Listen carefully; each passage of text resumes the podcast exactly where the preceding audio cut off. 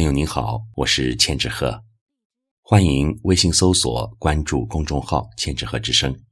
今天我和您分享的是罗荣桓致儿子罗东进的一封信。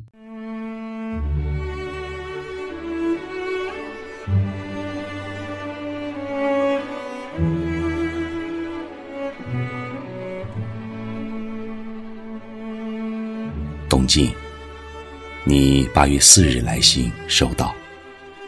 你所提出的问题，我简略答复如下：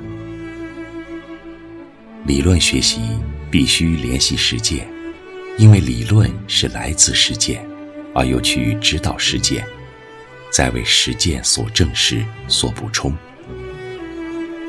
如果理论离开实践，就会成为空谈，成为死的东西。学毛主席的著作。亦不要只满足一些现成的语句或条文。最重要的是了解其实质与精神。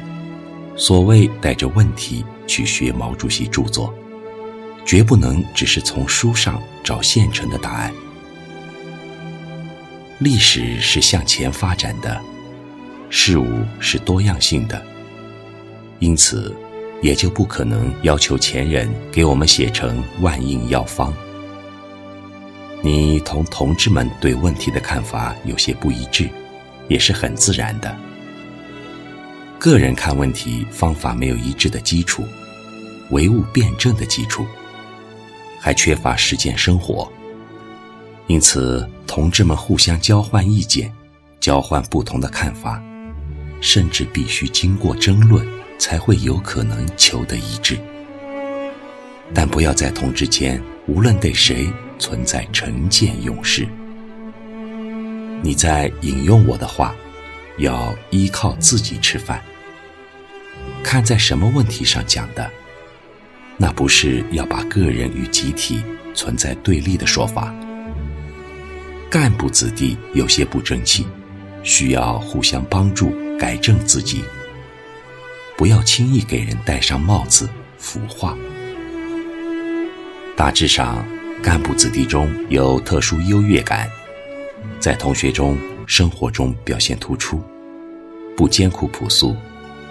应该劝导要保持革命的光荣传统。对同志应是互相信任的，是互相听取不同的意见，绝不能只相信自己，不相信人家，排斥人家意见。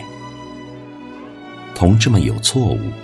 不仅要批评，还着重在帮助改正。对基层组织干部、老干部，更应该虚心向他们学习。